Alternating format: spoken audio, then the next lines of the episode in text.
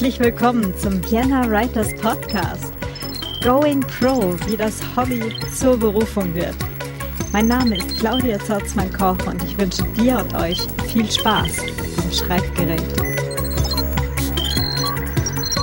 Hallo und herzlich willkommen zum Vienna Writers Podcast. Mein Name ist Claudia Zorzmann-Koch es ist Dienstag, der 15. Mai 2018 und du hörst, ich bin immer noch heiser. Hm. Ah, ja, es hört irgendwie nicht auf. Ich weiß auch nicht. Ah. Warum ich übrigens zu spät dran bin? Hm, weil mein Montag damit angefangen hat, dass ich zum Zahnarzt musste. Und wann bricht man sich eine Ecke vom Zahn ab? Genau, wenn man gerade am Weg zum Zahnarzt ist. Äh, naja, positive Seite, es konnte zumindest gleich gefixt werden. Hm. Was gibt's Neues? Hm. Äh, ich schreibe gerade diverse Bildungsträger an, also Polycollege und so weiter, ähm, für Workshops und äh, Kurse zum Thema äh, Datenschutz und so weiter. Äh, manche von euch äh, waren ja bei mir schon in einem der Metadaten töten äh, Vorträge. ähm, ja, das kann auch äh, ganz lustig sein. Manchmal bleibt einem das Lachen auch im Halse stecken. Ja, also mal gucken, äh, wie das da dann weitergeht. Ähm, hätte da eigentlich total Bock drauf, wieder mehr äh, Kurse und Workshops zu machen. Genau, wer bei mir schon mal in so einem Kurs oder in so einem Workshop war, weiß, dass ich da richtig Spaß dran habe. Ja, ansonsten, ach, ich habe letztes Wochenende mit Menschen gesprochen ähm, zum Thema DSGVO. da war dann auch so, ach ja, es kommt ja jetzt demnächst. Hm, wir haben noch nichts gemacht. Ich dann auch sagte, na ja, okay, äh, also wir haben jetzt den 15. Mai, äh, das sind noch zehn Tage. Das wird langsam sportlich. Also je nach Setup natürlich. Ähm, also es ist immer noch äh, gut schaffbar für den Fall, dass man eben nicht viel Zeug hat. also ähm, wenn ihr da auch noch nicht mit angefangen habt, ihr habt noch eine gute Chance. Ähm, eigentlich hatte ich vor etwas anderes geplant, aber aufgrund eben dieser Nachfragen vom letzten Wochenende und auch äh, mancher E-Mail, die mich erreicht hat mit, ja, ich, ich kümmere mich da jetzt langsam mal drum, hm, machen wir jetzt heute nicht den eigentlichen Plan, sondern ein äh, Mini-Crashkurs in DSGVO. Wenn ihr das Thema schon zum Hals raushängt, sorry. ähm, ich habe ja auch das Gefühl, ich habe das schon 500 Mal erzählt, aber äh, es gibt tatsächlich noch ausreichend Leute, die noch nichts gemacht haben. Und ähm, ja, für die soll das jetzt hier auch gerade noch mal ein, ein kleiner, eine kleine Hilfestellung sein. Ähm, es gibt das Ganze auch in ausführlich und zwar sowohl bei mir im Blog, halt dann in schriftlich, als auch in meiner Podcast-Miniserie DSGVO an sich ganz easy. Ähm, ich verlinke beides in den Show Notes für den Fall, äh, dass ihr das Ganze noch ein bisschen äh, ausführlicher haben möchtet, mit ein bisschen mehr Hilfestellung, ein paar Vorlagen und so weiter, äh, könnt ihr euch dann einfach rüberklicken. Und jetzt machen wir einfach die Kurzfassung die ganz kurze Kurzfassung. Da sind nicht alle Infos drin. Aber mal ein grober Überblick, okay? Gut.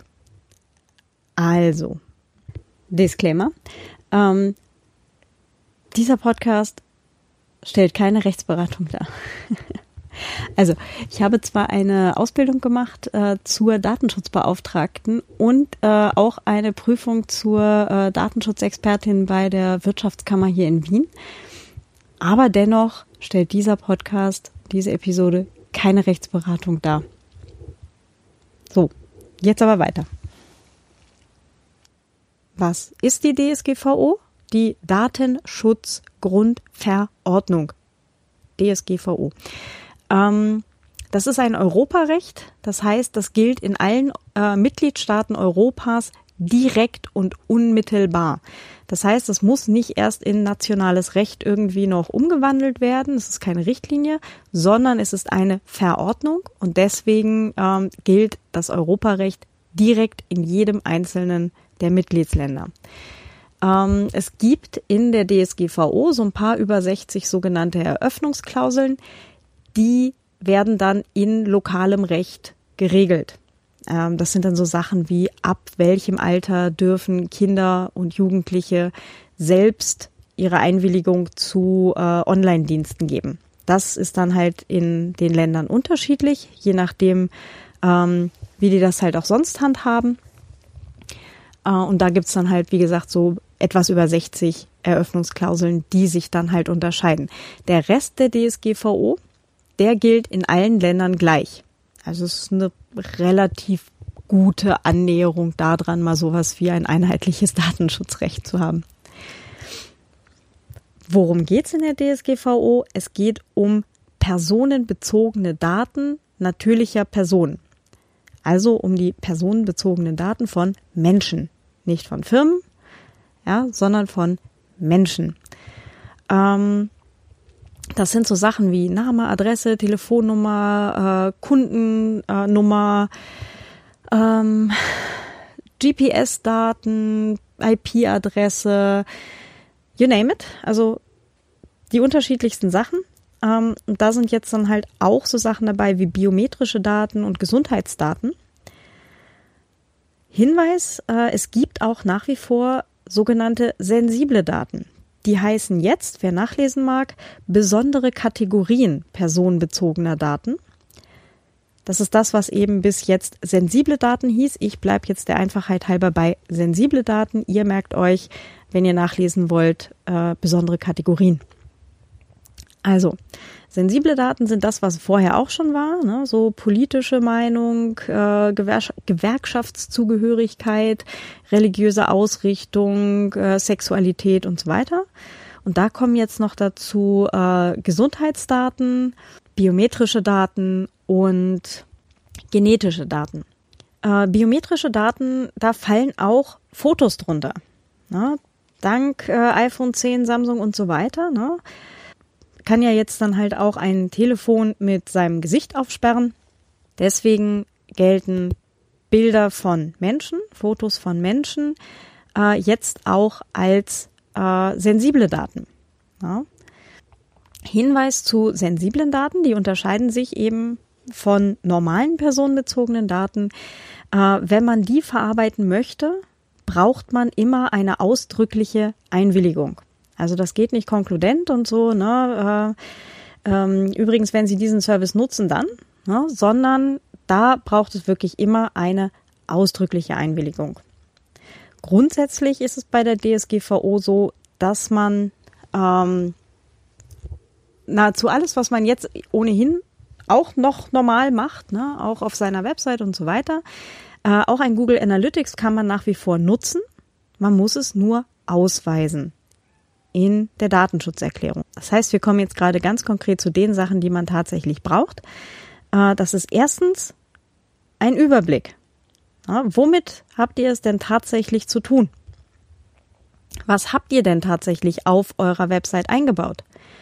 Wo habt ihr denn Daten auch noch offline? nur weil man keine Website hat, heißt das nicht, dass die DSGVO nicht für einen greift und so weiter. Also es sind äh, einmal so einen Überblick verschaffen, das muss man jetzt tatsächlich mal machen. Die schlechte Nachricht ist, das kann einem auch der teuerste Anwalt nicht abnehmen, weil niemand außer euch weiß, was ihr tatsächlich habt. Ne? Keiner weiß, welche Software ihr benutzt, keiner weiß, ähm, welche Daten da bei euch äh, rein oder rausgehen und so weiter. Keiner kennt eure Prozesse außer euch. Das heißt, das kann euch niemand abnehmen. Diese Inventur müsst ihr einmal selber machen. Die gute Nachricht ist, wenn ihr das einmal überstanden habt, dann ist das Schlimmste schon passiert. Also wirklich. Ich habe es ja jetzt schon mehrfach gesagt. Ähm, diese Inventur muss einmal gemacht werden, aber dann ist das Allerschlimmste durch. Alles andere ergibt sich dann quasi natürlich aus äh, dieser Überblicksliste raus. Das Verarbeitungsverzeichnis, das ergibt sich aus dieser Überblicksliste. Das ist nur die formalisierte Version dieser Überblicksliste. Ja, das ist dann einmal ein bisschen geordnet. Da kommt dann vorne äh, Name und Kontaktdaten des Verantwortlichen dran. Und dann habt ihr schon quasi euer Verarbeitungsverzeichnis. Da gibt's eine Vorlage dazu, auch bei mir in den Blogposts und auch in der äh, Podcast-Miniserie. Die äh, Datenschutzerklärung, das ergibt sich auch aus eurer Überblicksliste. Das heißt, ähm, in dieser Liste kommen halt alle Sachen zusammen, was ihr halt so macht und dann ergibt sich daraus auch, was in die Datenschutzerklärung rein muss. Äh, ihr könnt euch aussuchen, ob ihr eine Datenschutzerklärung für alles macht oder ob ihr mehrere Datenschutzerklärungen anlegt. Also eine für die Website und dann nochmal eine für eure Kunden oder so. Ich habe es bei mir einfacher gemacht. Äh, ich habe eben eine für alle genommen. Habe allerdings äh, pro Website das Ganze dann halt auch entsprechend angepasst ähm, weil ich ja mehrere Webseiten habe. Also eine für die Podcast-Miniserie, eine für mich als Autorin, eine eben für den Blog und den Podcast, also für den Blog und den Vienna Writers Podcast. Na, und da kommen dann halt so ein paar äh, Stellen im Netz zusammen und die haben jeweils eine Datenschutzerklärung bekommen. Hinweis äh, zur Datenschutzerklärung. Es gibt Generatoren im Netz, mit denen man sich Datenschutzerklärungen generieren kann. Die haben allerdings zweieinhalb Probleme. Das erste ist, sie geben keinen leicht verständlichen Text aus. Leicht verständlicher äh, Text ist allerdings tatsächlich eine Anforderung der DSGVO. Da steht wirklich wortwörtlich drin. Ähm, die Datenschutzerklärung muss in einfacher, leicht zu verstehender Sprache zur Verfügung stehen. Ja. Das zweite Problem, was sie haben, ist ähm, so ein Generator, der ist vorgefüttert.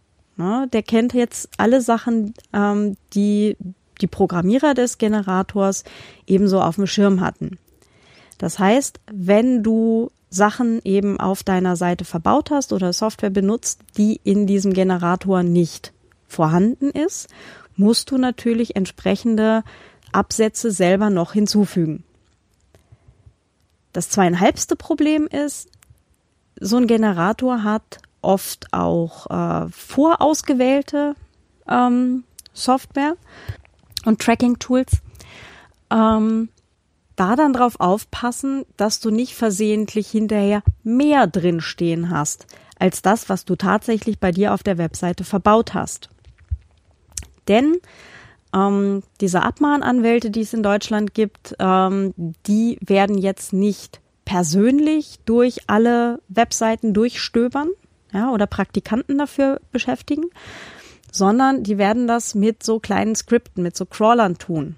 Ja, das sind so Programme, die durchforsten das Netz vollautomatisch. Und die schauen halt darauf, was ist denn eingebaut an Tracking, was steht in der Datenschutzerklärung drin, hat die Seite ein Impressum, ja, ähm, das sind alles äh, Sachen, die vollautomatisch getestet werden. Ja? Wenn so ein Programm bei euch auf der Website was findet, was nicht in der Datenschutzerklärung steht, oder es findet in der Datenschutzerklärung mehr Infos, als ihr tatsächlich überhaupt eingebaut habt auf eurer Seite, dann fällt das natürlich auf. Na, und dann kann es sein, dass ihr demnächst dann halt einen Brief bekommt. Das möchte niemand. Deswegen, äh, wenn ihr solche Generatoren benutzt, auf jeden Fall hinterher die Texte auch nochmal angucken. Ja, und entsprechend anpassen, dass sie erstens leicht verständlich sind, also nicht nur mit äh, Paragraphen absetzen und Zahlen schmeißen, ne, weil es weiß niemand auswendig, was in äh, Artikel 6 1 A bis F steht außer den Leuten, die sich jetzt gerade schon mit der DSGVO eine Weile beschäftigen. Ähm, na, das kann, das könnt ihr auch von, von euren äh, Website-Besuchern oder von euren Kunden oder Geschäftspartnern halt nicht verlangen, dass sie das alles auswendig wissen. Deswegen die Texte aus solchen Generatoren eben von äh, der Zahlen- und Artikelschlacht einmal befreien und das Ganze in einfach verständliche Sprache übersetzen. Und natürlich halt aufpassen, dass ähm, das, was drin steht, auch der Realität entspricht. So, was braucht ihr noch? Ähm, es gibt noch die sogenannten Auftragsverarbeitungsverträge. Das lustige Scrabble-Wort. ähm, das bedeutet, dass ihr einen Vertrag macht mit Leuten, die in eurem Auftrag personenbezogene Daten anderer Menschen für euch verarbeiten. Auftragsverarbeitungsvertrag. Ne? Ähm, da geht es dann darum, quasi alles in eurer Macht Stehende zu tun, eure Dienstleister daran zu binden, sich an die DSGVO zu halten. Das ist relativ einfach, wenn der Dienstleister, jetzt nennt sich das Auftragsverarbeiter, ich sage jetzt aber Dienstleister, um eben dieses äh, Auftragsverhältnis klar zu machen. Ja, das ist dann etwas einfacher verständlich, also für mich zumindest. Ähm, wenn euer Dienstleister in, selbst in der EU sitzt, dann ähm, ist das relativ einfach. Wenn er sogar in eurem eigenen Heimatland sitzt, super. EU ist auch gut. Wenn er außerhalb der EU ist, dann kann er schwierig werden. Ja, ähm, es gibt ähm, schon bei diversen Anbietern äh, ohnehin schon AVVs, also Auftragsverarbeitungsverträge, in eurem Mitgliedsbereich, ja, also oder in eurem Login-Bereich. Da findet ihr schon äh, bei vielen diese AVVs drin. Äh, es gibt einige, bei denen gibt's das noch nicht. Die sind dann entweder ein bisschen spät dran ähm, oder sie sind in einem Drittstaat und bieten das einfach nicht für Europäer mehr an, tatsächlich. Ja. Ähm, oder es sind so Sachen wie euer Mobilfunkanbieter oder euer ähm, Internetanbieter, die sehen sich selbst als Verantwortliche. Das ist in Ordnung. Der Fall ist in der DSGVO vorgesehen, dass es eben auch eine gemeinsame Verantwortlichkeit gibt. Das ist okay, wenn ihr so eine Antwort von jemandem äh, bekommt, den ihr äh, angeschrieben habt mit bitte äh, Auftragsverarbeitungsvertrag, dann ist das völlig in Ordnung und dann heftet ihr einfach das in eure Mappe. So. Was war noch? Ach ja, genau. Äh, Drittländer. Äh, es gibt für ein ganzes Teil Länder gibt es einen sogenannten Angemessenheitsbeschluss. Äh, also Schweiz, Kanada und noch so ein paar. Ähm, für die USA gilt aktuell noch das Privacy Shield. Das ist momentan auf dem Prüfstand. Also da im Zweifelsfall äh, mal die Augen drauf haben, dass äh, die ganzen US-Anbieter, die ihr möglicherweise habt, äh, dass da eben dieses Privacy Shield Abkommen, erstens, dass sie es unterzeichnet haben. Ja, das ist hilft euch jetzt gerade mal. Äh, wenn in Zukunft dieses Privacy Shield irgendwie fallen sollte, dass das eben nicht mehr gilt, dann ähm, müssen sich ohnehin irgendwie alle was überlegen. Ja, aber da einfach nur mal ein Auge drauf haben. Vielleicht könnt ihr ja den einen oder anderen Anbieter äh, gleich durch einen in der EU ersetzen. Das äh, bietet sich für so Sachen an, die einem ohnehin schon seit einer ganzen Weile auf den Keks gehen. So, habe ich jetzt noch was Dringendes vergessen? Also, Überblick, Verfahrensverzeichnis, also Verarbeitungsverzeichnis, äh, Auftragsverarbeitungsverträge, ganz wichtig Datenschutzerklärung und ein Impressum solltet ihr ja ohnehin schon haben. Lass mich noch mal ganz kurz in meine Liste gucken. Was braucht man noch ganz zwingend? Genau. Ähm, es gibt noch das sogenannte Kopplungsverbot. Das solltet ihr kennen. Äh, das bedeutet, dass man ähm, eine Dienstleistung nicht mehr an die Hergabe von Daten, von personenbezogenen Daten äh, koppeln darf. Kopplungsverbot. Ja. Also, wenn ihr ein Freebie anbietet, wie ein gratis E-Book zum Beispiel, ähm, dann könnt ihr das zwar nach wie vor tun, ihr dürft es aber nicht daran koppeln, dass jemand euch die äh, E-Mail-Adresse für den, also für euren Newsletter hergibt. Ja, ihr könnt sagen, okay, hier ist mein Freebie. Ähm, und wenn euch das gefällt, könnt ihr euch auch hier in äh, meinen Newsletter eintragen. Das geht. Aber ähm, es darf nicht der, das Eintragen der E-Mail-Adresse zwischen den Menschen und deinem E-Book stehen. Weil für das E-Book äh, ist es nicht zwingend notwendig, eine E-Mail-Adresse einzusammeln.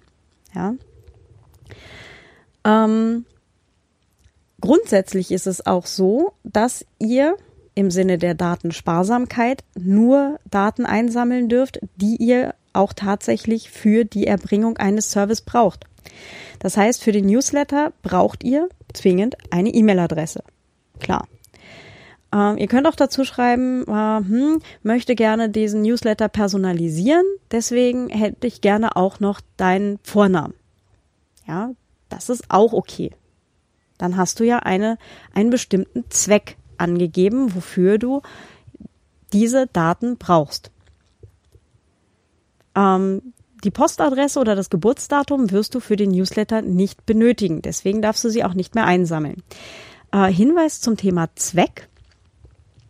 Es ist grundsätzlich so, dass alles, was ihr einsammelt, immer zu einem bestimmten Zweck eingesammelt wird. Ja, also Themenbereich Newsletter. Ihr sammelt eben E-Mail-Adressen für den Newsletter ein, aber nicht auch noch um äh, Werbung für den Nachbarn zuzustellen, der selber Honig macht. Oder selber Bienenstöcke hat, die dann äh, Honig abgeben. Ja, das ist ein komplett anderer Verarbeitungszweck quasi. Der ist nicht durch euer Newsletter gedeckelt. Soweit klar, oder? Ja. Was ihr auch noch haben solltet, ist äh, eine kleine Checkliste für sowas wie eine Auskunftserteilung, weil sich natürlich jederzeit jemand bei euch melden kann und sagt, hm, welche Daten hast du von mir überhaupt?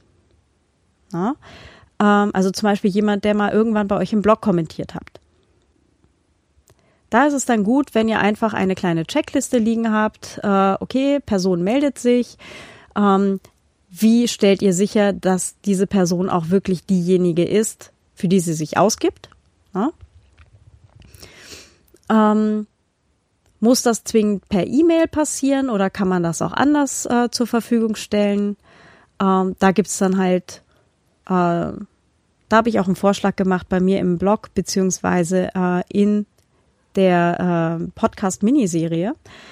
Ähm, ich kann sagen, wie ich es abhandle das muss jetzt nicht euer Prozess sein. Überlegt euch da einfach, wie es euch gut von der Hand geht und auch wie es noch in euer normales Tagesgeschäft reinpasst. So, und jetzt noch mal ganz kurz zu äh, Einwilligungen. Ja, eine Einwilligung ist mal der erste Grund, den man haben kann, um personenbezogene Daten anderer Menschen zu verarbeiten. Wenn ihr eine Einwilligung von Personen habt, dass ihr deren Daten verarbeiten dürft, ist das mal super. Das ist aber nicht der einzige Grund. Ja? Ähm, es gibt auch noch fünf weitere Rechtsgründe, weswegen man äh, personenbezogene Daten anderer Menschen verarbeiten darf. Einwilligung ist super. Wir merken oder wir erinnern uns, ähm, die Sache mit den sensiblen Daten, da braucht ihr auch eine, eine ausdrückliche sogar wenn ihr Einwilligungen habt, dann müssen die auch immer nachweisbar sein. Ja, das ist die Sache jetzt momentan, warum äh, viele Newsletter gerade nochmal kommen mit bitte nochmal eintragen, weil äh, die vielleicht schon so alt sind, dass, dass die ersten äh, Newsletter-Abonnenten äh, noch gar kein Double Opt-in gemacht haben. Hier äh, in Deutschland, in, in Österreich haben wir ja schon seit Jahren diese Newsletter-Anbieter, die alle mit einem Double Opt-in-Verfahren laufen.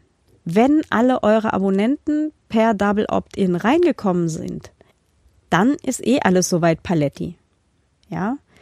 Nur wenn ihr jetzt einen Newsletter hat, habt, der schon sehr alt ist, zum Beispiel, oder dass da ähm, Adressen dazugekommen sind, die nicht per Double Opt-in ähm, reingekommen sind, sondern die ihr per Hand hinzugefügt habt, dann äh, müsstet ihr halt tatsächlich nochmal rausschicken und sagen, bitte nochmal bestätigen. Ja, wenn ohnehin alle per Double Opt-in reingekommen sind, dann sollte das auch so passen. So, wie gesagt, Einwilligung ist nicht die einzige Rechtsgrundlage, die ihr haben könnt. Ähm, es gibt auch noch fünf weitere. Das ist, äh, also Nummer zwei ist Vertragserfüllung. Ja.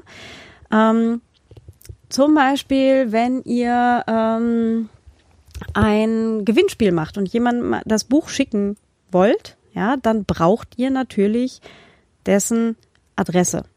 Sonst könnt ihr ja das Buch nicht zuschicken. äh, dann sagt ihr, okay, diese Adresse wird quasi sofort nach Versenden des Gewinns äh, gelöscht, aber zwischenzeitlich braucht ihr die natürlich mal.